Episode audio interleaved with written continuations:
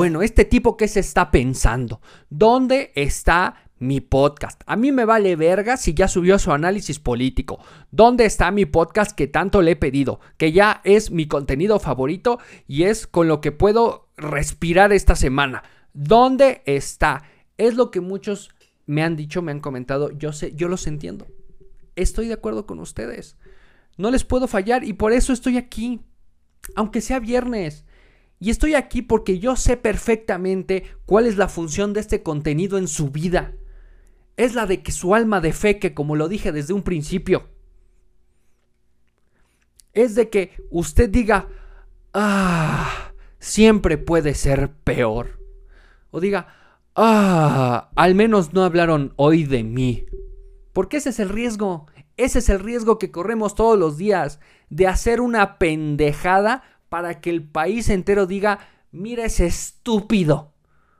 Está mal y lo odiamos y deberíamos arruinar su vida. Entonces cuando escucha esto dice, ay, bueno, al menos no fui yo el estúpido de esta semana. Y al vivir esa catarsis, yo sé que lo que estoy haciendo es una labor social para que cuando usted llegue a su casa y vea a su mujer o a su marido estresado, tomándose el vino o, el alcohol que tenga al alcance, así, temblando, si usted me pudiera ver, viendo aquí en YouTube así temblando, así, del puto estrés. Mientras su niño está llorando ahí, en, tirado en la sala, rascando el piso con un dedo, así, como que estaba llorando y se distrajo. Y cuando lo ve entrar se acuerda que estaba llorando y empieza... Eh, es que no entiendo matemáticas. Porque no le entiendo al maestro que sale en la televisión. Y tu puta madre. ¿Por qué? ¿Por qué arruiné mi vida trayéndote a este mundo? ¿Y por qué arruiné tu vida si es que no ibas a entenderle a un señor que habla en matemáticas y no tiene tiempo, perdón, que habla en la tele sobre matemáticas y no tiene la cercanía para explicarte las cosas, puta madre? ¿Por qué nos arruiné la vida a ambos? Pero, cuando usted escucha este contenido, dice, claro, siempre puede ser peor. ¿Qué más da? Mira, de todas formas no va a haber universidades en 10 años. Mira, mi niño, no, no estudies, no aprendas nada. Ay, déjalo ya, déjalo. O sea, yo sé que usted llega a momentos donde dice, ay, mi niño, qué inteligente es. No, hombre, es, bien vivo el niño. Es bien, la otra vez, no, y está, pero está bien vivo, ¿eh? Está a las vivas, está a las vivas. O piensa, ay, mira, imagínate cuando se case. Ay, cuando Carlito se case. No, hombre. No, ojalá encuentre una buena mujer. O también que diga, ¿te imaginas cuando veamos a nuestro niño graduándose? Todo un doctor. Todo un médico. No, y, y que haga la especialidad. Cuando usted sabe perfectamente ¿Qué es una madre que usted no va a poder costear? No sea estúpido. No sea tarado. Es por eso que cuando piensa eso, sucede en dos minutos de su día y los demás 23 horas con 58 minutos, piensa, puta madre, ¿por qué este niño no se entretiene con algo 15 horas y me deja en paz? Si sabemos que los dos nos arruinamos la vida. Yo lo entiendo, pero por eso estoy aquí, para que, para que usted se enoje con el mundo o se enoje conmigo y deje de pensar en lo horrible que es su vida. Ese es el, el fin último de este programa. Y es por eso que hoy le voy a hablar de un tema para que piense otra vez que nos está llevando la chingada. Porque así es.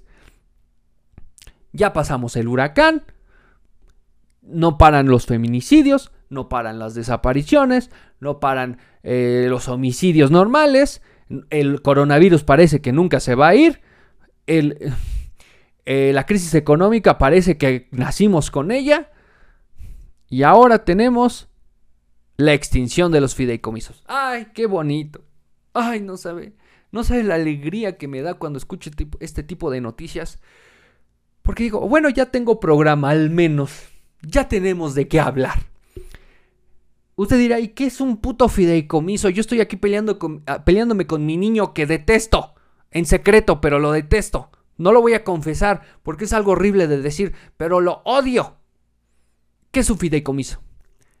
Eh, los fideicomisos son este mecanismo que funciona para administrar los bienes de una persona o un ente o una institución y que se utiliza para tener un beneficiario. O sea, un ente le da su dinerito o sus bienes a normalmente a un banco y este banco administra los bienes y le otorga o eh, eh, le entrega un beneficio a un tercero con metas claras, con un proyecto establecido. Ese es el mecanismo del fideicomiso. Ahora, ¿y eso a mí qué me importa en esta situación del país? Bueno, los fideicomisos en este país históricamente se han tenido que luchar, se han tenido que pelear para poder financiar proyectos o financiar eh, servicios o financiar situaciones que no pueden depender del presupuesto de un año. El caso del Fonden, este fondo de desastres naturales. El Fonden debe tener dinero por si se, necesita, sea un terremoto, sea un huracán, sea lo que usted guste más. mire, si se separa Baja California, debe haber dinero para ponerle curitas suficientes y jalarlo de nuevo así debe de ser. O sea, para eso es el Fonden.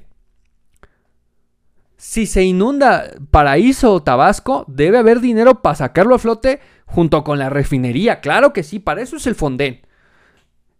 Ese recurso y ese fideicomiso debe estar ahí sin, sin cuestiones políticas, sin condicionantes de gobernantes. El dinero debe estar ahí cuando se necesite. Eh, está otros eh, fideicomisos como Fidecine, también hay fideicomisos para proyectos científicos. Las investigaciones científicas no pueden depender del presupuesto de un año, porque normalmente requieren de 5 años para desarrollarse, 10. necesitan tener la seguridad de que va a haber dinero para financiar ese proyecto este año, el que sigue, el que sigue, el que sigue, hasta que haya resultados.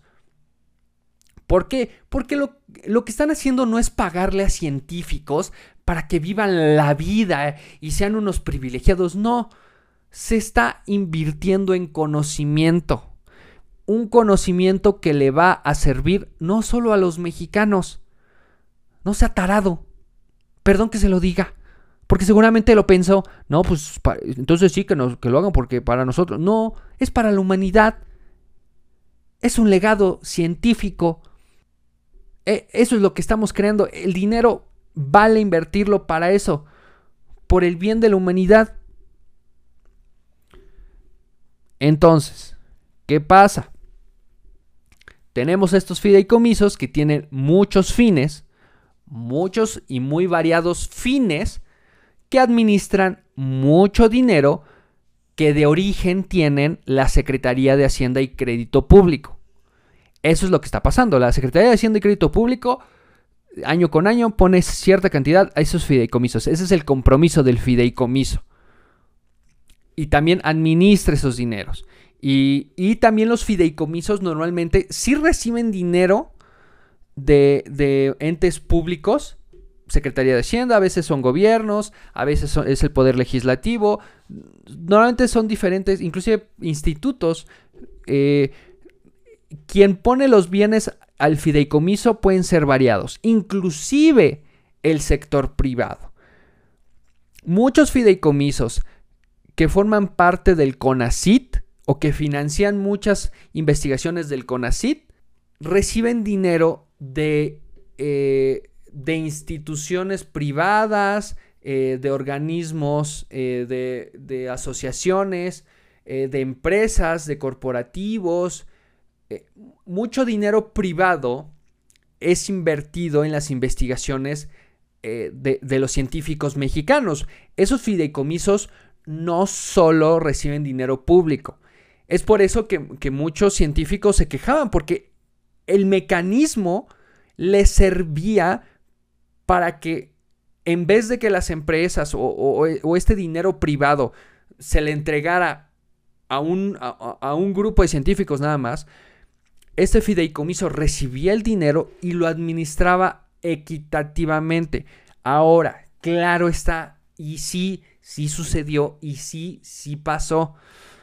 Normalmente los fideicomisos son muy opacos. También, eh, pues los bancos utilizaban este dinero, los fideicomisos, y pues lo jineteaban, por así decirlo, y generaban intereses de ese dinero. Y se supondría que esos intereses deberían, deberían alimentar al fideicomiso, pero no lo sabemos. Y también muchas veces se creaban fideicomisos para utilizar dinero público y que terminara en beneficiarios que iban directamente a algún funcionario, algún eh, político, eh, gobernadores, eh, secretarios, o sea, sí se utilizó los fideicomisos para, pues para poder esquivar la ley, vaya, o, o inclusive como la transparencia que se debería con eh, se debería usar con el dinero público. Es cierto. Ahora, esa es la razón porque el presidente mandó a Mario Delgado a extinguir a esos fideicomisos. No, no, otra vez no se ha tarado. Claro que no. La razón de que el presidente haya mandado a deshacerse de esos fideicomisos y quitarles el dinero que, que administraban es por el botín.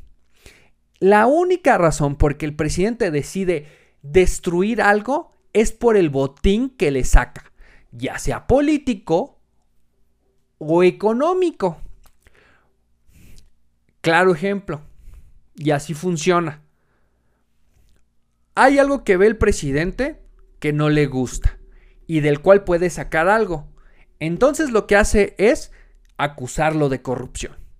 Oye, eso es corrupto y no debería suceder. ¿Cuál es un ejemplo? El aeropuerto. Oye, eso es corrupto y no debería suceder.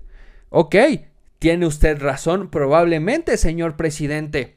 ¿Qué va a hacer con los corruptos? Nada. Oiga, pero ¿cuáles son los corruptos? Sepa su chingada madre.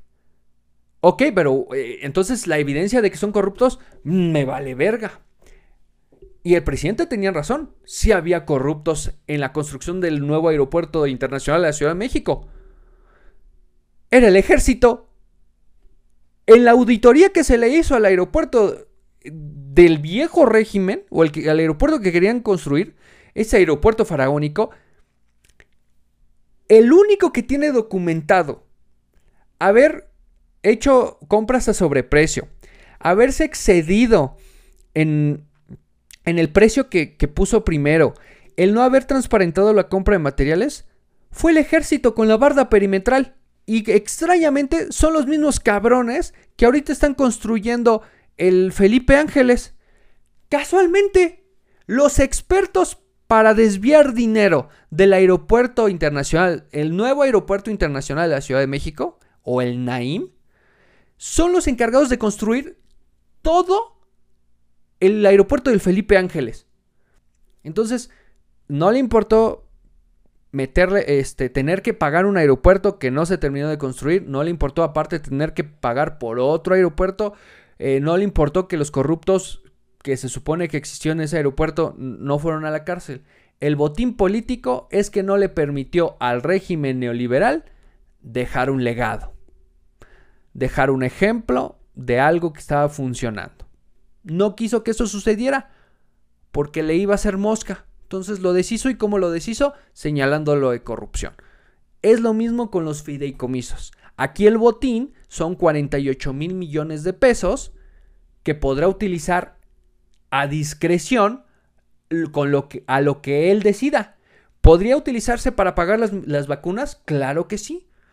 ¿Podría utilizarse para financiar Pemex? También, porque no tenemos una idea. de en, qué se va a utilizar. Al menos en los fideicomisos es aquí hay dinero para esto y debería haber este dinero para financiar este proyecto, este proyecto, este servicio público, estas becas, este eh, eh, para el medio ambiente, para eso. Debe haber este dinero. Pero cuando se le, se le quita el fideicomiso y se regresa el dinero, no sabemos realmente en qué se va a utilizar. Ni puta idea. Ahora, claro es, el botín es el dinero, no sabemos para qué, nos preocupa que eh, eh, la retórica es, se contradice. Nos están diciendo, vamos a deshacer estos fideicomisos porque requerimos ese dinero en este momento de crisis para poder apoyar al sector salud. Y tú dices, ok. Y luego nos dicen, y no se preocupen, porque va a verse, porque van a continuar los apoyos a todos estos proyectos y a todas estas personas, pero de manera directa. Y dices, ¿qué? ¿Cómo? ¿Me estás pidiendo deshacer estos fideicomisos porque no hay dinero? Se quejan estas personas de que no va a haber apoyo a la ciencia, al deporte, al arte, eh, al medio ambiente, a víctimas, a víctimas de persecución, a periodistas eh, amenazados. Todas esas personas se han quejado porque no hay recursos para ellos y como se quejaron les dices, no se preocupen, va a haber apoyo, pero me estás diciendo que no hay dinero, entonces, ¿de dónde se va a sacar? ¿Cómo? Hasta Fernández Noroña, Fernández Noroña, imagínense, imagínense el momento en el que estamos viviendo, en el que Fernández Noroña toma conciencia y no está de acuerdo con las decisiones del presidente. Imagínense lo que está pasando. Fernández Noroña bien lo dice. Si, si, va a si van a continuar los apoyos, ¿de dónde van a sacar ese dinero? ¿Cuándo y cómo se va a entregar? ¿Y cuál es el criterio con el que se le va a entregar a todas estas personas? Y ese es el problema principal de la 4T, que cree que las personas tienen, que el dinero tiene que ir a las personas. No, el dinero tiene que ir a los proyectos que al final van a beneficiar a las personas. Meterle dinero al proyecto de rescatar el medio ambiente en este país no es para, no es para el beneficio del jaguar o del xoloescuincle o del ajolotl. Que, que si lo beneficia, gracias Dios, y ellos sí se lo merecen. Rescatar al medio ambiente es por el bien del ser humano. Y en este caso, el de los mexicanos, de los seres humanos que viven en México. Ahora, ¿esto en qué nos va a afectar? Usted dirá, ay, pues sí, tenían su dinero, pinches privilegiados. No, ni madres. El golpe que le están metiendo a los fideicomisos es un golpe, uno, a las víctimas. Dos, al medio ambiente. Y tres, y este es muy, muy, muy importante, al talento. Puta madre. Estos tres normalmente son olvidados por cualquier gobierno. Usted piensa un gobierno, ese olvidó estos tres. Víctimas, medio ambiente y el talento. Pero se supone que al gobierno, que a un gobierno de izquierda, lo que le debería importar es desarrollar el talento en el arte, el talento en el deporte, el talento en la ciencia. Y no. Se están comportando como el peor de los regímenes derechistas y conservadores. Yo quiero el puto dinero porque lo que me importa es el dinero, no la gente. A este gobierno lo que le importa es el dinero con el beneficio a la popularidad del presidente. No el dinero con beneficio a la gente para que digan, ah, bueno, al menos este presidente dijo, hizo algo. Entonces, estos fideicomisos servían para apoyar el talento. Y, estos fideicomisos no se crearon un día, así de, ay, bueno, hagamos este mecanismo para que aquí haya dinerito y podamos financiar una investigación científica. No, así no sucedieron. Estos fideicomisos se tuvieron que pelear por décadas, por científicos que hoy están muertos, por científicos que no pudieron ver, ver los beneficios de financiar proyectos. Pero como no se financiaban proyectos, había menos oportunidades para desarrollar talento. Tal vez, tal vez había talentos que tenían eh, cierto conocimiento, cierta capacidad, que podían, eh, que, que podían desarrollar conocimiento y legado para este país. Y más que allá para este país, para la humanidad. Pero a falta de apoyos, a falta de recursos para que alguien pueda vivir de su talento, que, no es tan fácil, no es como, este, ah, bueno, yo sé cantar, entonces voy a sacar dinero de esto. No, estamos hablando de talentos que requieren tiempo. Un talento que, que requiere la posibilidad de fracasar, que es prácticamente lo que no se ofrece.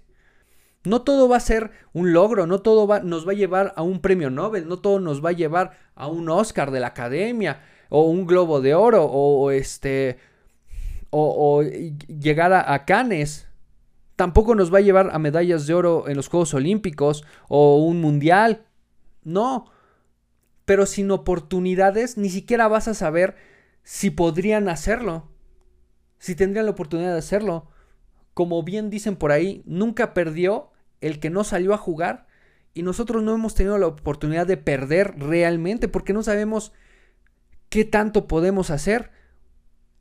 Cualquier gobierno debería invertirle 2% del PIB a la ciencia para no ser tecnológica y científicamente dependientes.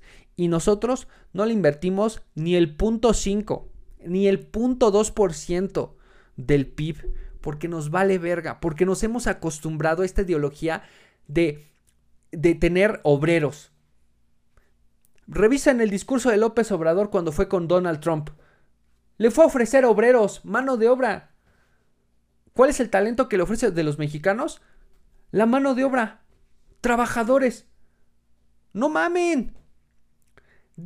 es esa pinche ideología la que tiene hoy a personas que pudieron haber desarrollado un gran talento, atorados en una puta oficina que odian, que lo único que les ofrece es dinero y que cuando termina la semana van y se maman ese dinero embruteciéndose porque odian su vida, porque el sistema, su familia, el gobierno, toda la estructura social que lo rodea, no lo impulsó y no lo apoyó.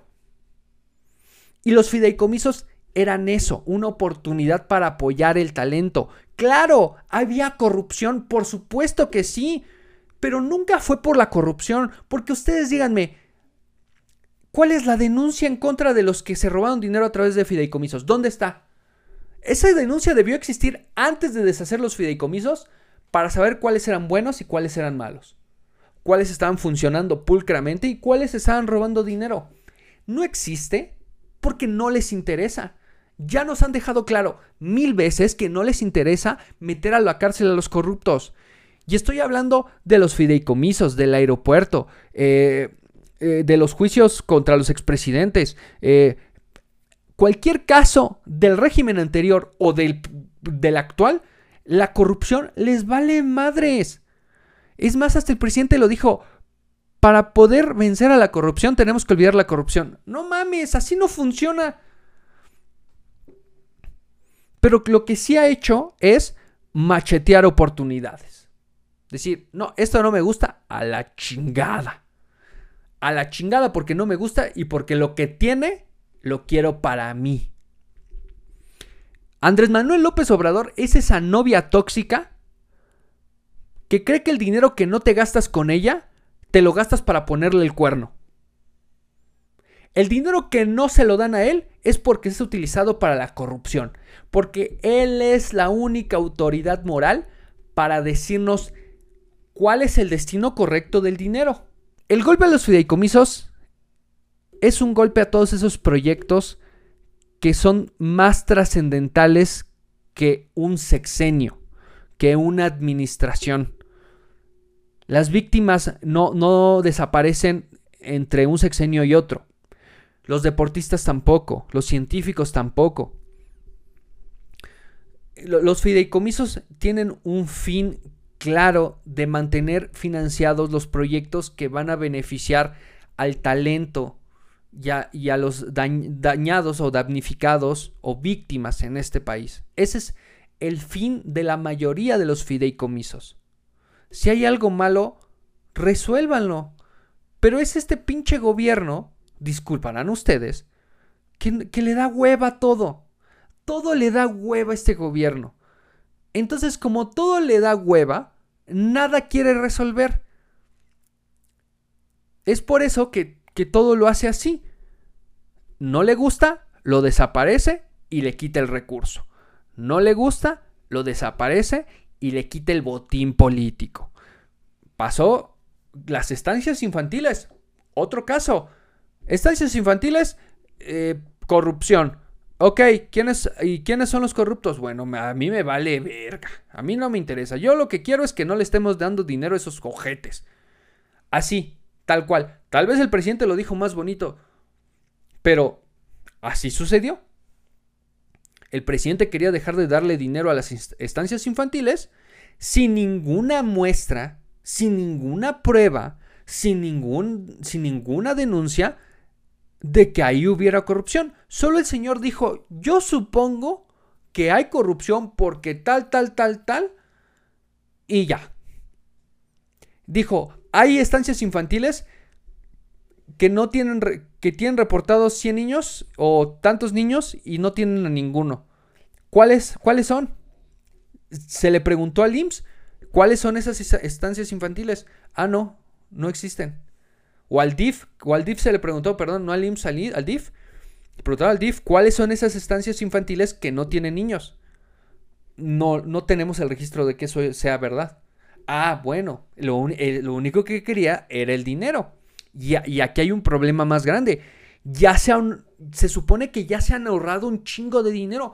Un chingo nos prometió en campaña que se iban a ahorrar 500 mil millones de pesos acabando con la corrupción.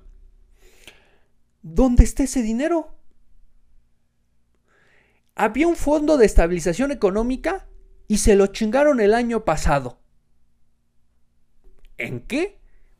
Sepa la chingada. Entonces, estos 48 mil millones de pesos se van a sumar a este cochinito que no existe donde probablemente el dinero desaparezca a discreción del presidente.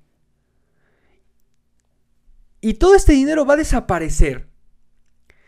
Y al final nos vamos a preguntar, ¿para qué?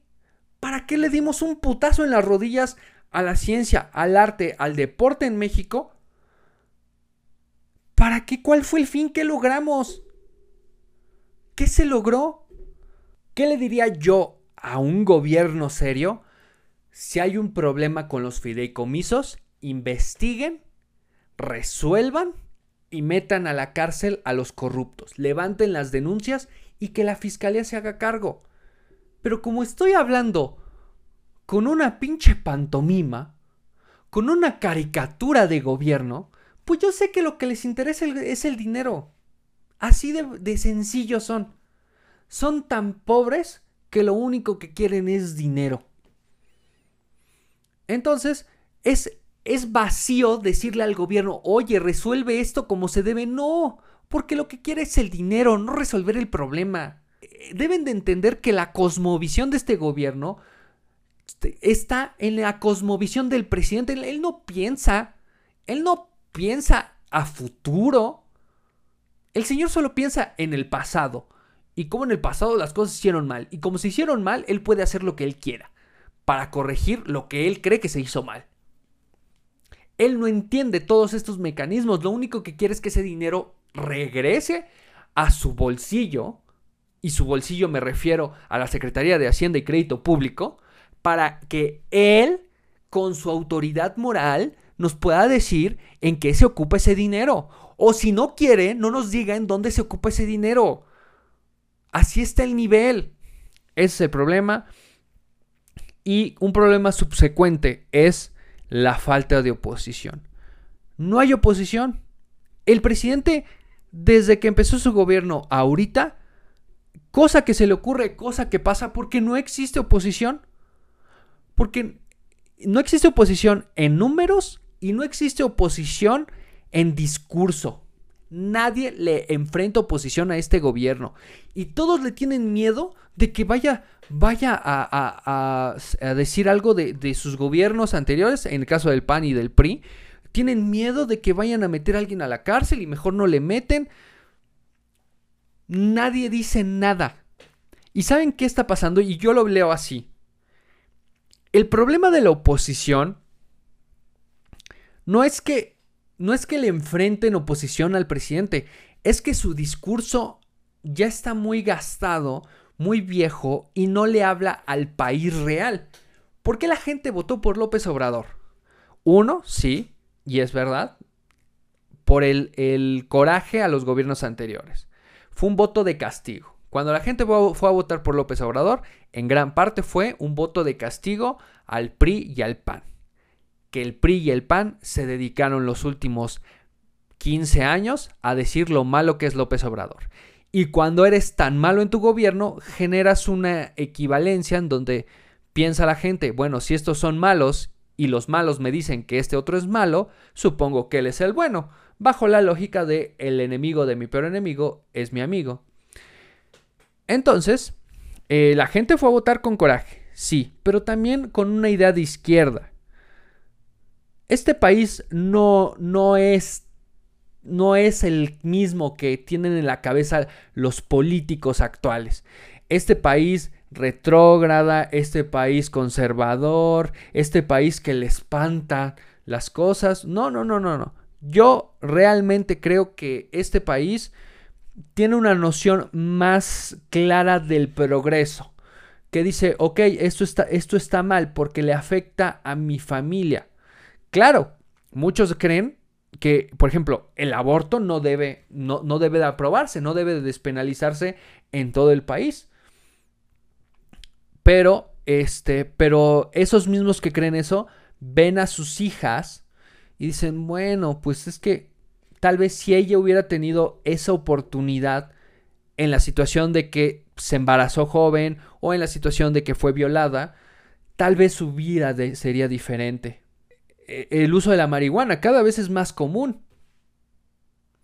Eh, si se despenalizara, yo creo que acabaríamos un poco con esta guerra entre narcomenudistas eh, que existe en, tanto en la Ciudad de México como en, en, por ejemplo, en lugares turísticos, en pequeñas ciudades. O sea, el, el alcance de los jóvenes a las drogas es más común y eso es un mercado que se, que se están peleando y el porqué de la violencia cada vez más constante en el país.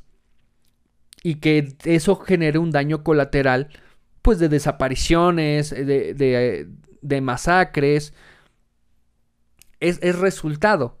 Pues la sociedad ve y puede percibir los beneficios que se podrían lograr a través de pues de pasar ciertas leyes como la regulación de la venta de, marihuana con uso lúdico, así como la aprobación del aborto. Traería beneficios a la sociedad que a veces la gente no acepta, pero que estaría a favor. El problema es que los políticos mexicanos, y no importa, o sea, estoy hablando de líderes políticos de Morena, como del PAN, como del PRI, como como del verde, como del PRD, la mayoría tienen esa misma sensación de que no, es que la gente es conservadora y no le va a gustar. Entonces, si proponemos eso, va a votar en contra de nosotros. El matrimonio igualitario.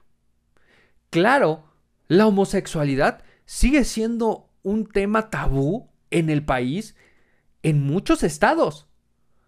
Que nadie se entere que ese señor es homosexual porque eh, está mal. Inclusive yo viviendo en la Ciudad de México, he tenido experiencias de amigos que son homosexuales que han perdido oportunidades económicas porque alguien se enteró de que es homosexual. Les estoy hablando aproximadamente de 8 años cuando yo vi eso.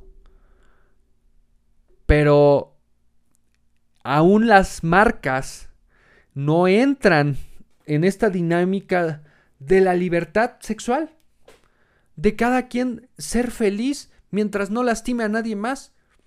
Yo creo que no hay oposición porque Morena ha acaparado el discurso de izquierda. Y el discurso de izquierda de Morena tampoco es tan fuerte. Es, es muy débil. O sea, sí somos de izquierda y somos liberales, pero esto no. Ah, pero aquello tampoco. Ah, bueno, sí, pero eh, espérate tantito. Nadie, nadie reta el bluff de Morena. Morena se pinta como de izquierda y no hay otro partido, no hay otro movimiento que le rete el bluff, que le diga, ah, eres de izquierda, entonces apóyame a aprobar esta reforma. Ah, eres de izquierda, vamos a legalizar el consumo de, vamos a legalizar el aborto.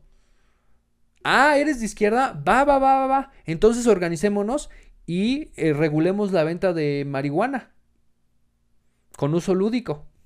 Ah, eres de izquierda, aprobemos el matrimonio igualitario en todo el país. Aprobemos la adopción de la adopción de padres del mismo sexo. Eres de izquierda, va, vamos a mover esto del vamos a progresar. Tú eres un partido de izquierda, vamos a mover leyes de izquierda. Vamos a meterle, o sea, eres de izquierda, órale, órale, este es el momento. Pero como nadie lo reta, todos quieren seguir ganándole a Morena desde su discurso pichicato. Y, ay, no, no, no, no, no, eso no, mejor que no aborten. No, no es la solución. Ay, están matando bebés. Ah, puta madre. Cuando mujeres están muriendo porque quieren abortar. La libertad, si yo lo pudiera definir, sería el ejercicio de las opciones. No sabemos qué tan libres son las personas si no tienen las opciones para ejercer diferentes caminos. Entonces, regresando, perdón, es que me pierdo en este tema porque me apasiona mucho, pero pero como estos que deberían ejercerle oposición al gobierno tienen este discurso retrógrada, pues la gente no se identifica con ellos. Aparte de que vienen manchados de, de vienen manchados pues de gobiernos que la cagaron durísimo, que fueron corruptos, que provocaron violencia, que no resolvieron los problemas, que crearon crisis económica, porque si López Obrador lo que está haciendo está de la verga. Pero Peña Nieto recibió el dólar en 12 pesos y nos lo entre y nos regresó el país o la presidencia en 20. No mames. No mames. Andrés Manuel hace lo que quiere porque sabe que es el dueño del discurso. Y es el dueño del discurso porque nadie se atreve a ofrecer un poco más. La sociedad mexicana, estoy seguro de esto, estoy seguro de esto. La sociedad mexicana es más progresista de lo que los políticos creen. La sociedad mexicana es mucho más consciente de lo que los políticos creen. Sí, tenemos muchos ignorantes. Sí, tenemos muchos retrógradas. Pero son la minoría. Se nos están yendo esas personas. Estamos en una... Eh, estamos... Los millennials, vaya, perdón que me trabe. Los millennials estamos llegando a los 30 años. O estamos en los 30. La nueva generación, eh, los centennials, ya están, ya están siendo adultos. Son dos generaciones que están buscando esas libertades. No puede ser que nuestros políticos sigan dando discurso para complacer a una generación que en 15 años se va a morir. O que va a empezar a morirse en 15 años.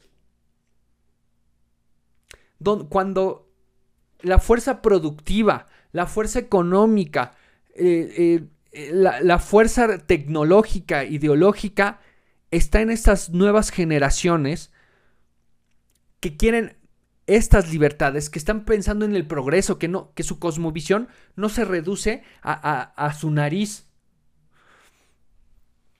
Pero nuestros políticos sí. Pero este país y en sus nuevas generaciones, y, todavía, y, en las generaciones que ya están viendo o están más grandes, pues están haciendo consciente de estas situaciones, hay una noción de cambio, de progreso. Es por eso que López Obrador ganó así, porque era lo más cercano a una propuesta de progreso que existía. Lo, lamentable es que fue más de lo mismo. Como se los he dicho una y otra vez, no son iguales, pero son lo mismo. Mismas ideas retrógradas, mismas lealtades a la iglesia, esta misma visión de, moralina de las cosas. Cuando yo estoy consciente y sé y sé y estoy seguro y confío en ustedes, yo sé que la gente quiere progresar. Entonces, lo, que les decía, la mejor oposición que podría tener este movimiento de la cuarta transformación es un liderazgo que, que nos haga conscientes de las cosas. Que diga, ¿saben qué? En esto la cagamos. En esto lo hicimos mal. Todos juntos. ¿Cómo lo vamos a resolver? Bueno, aquí, aquí y aquí y allá. Esa sería la mejor oposición que podría tener un gobierno como el de la 4T.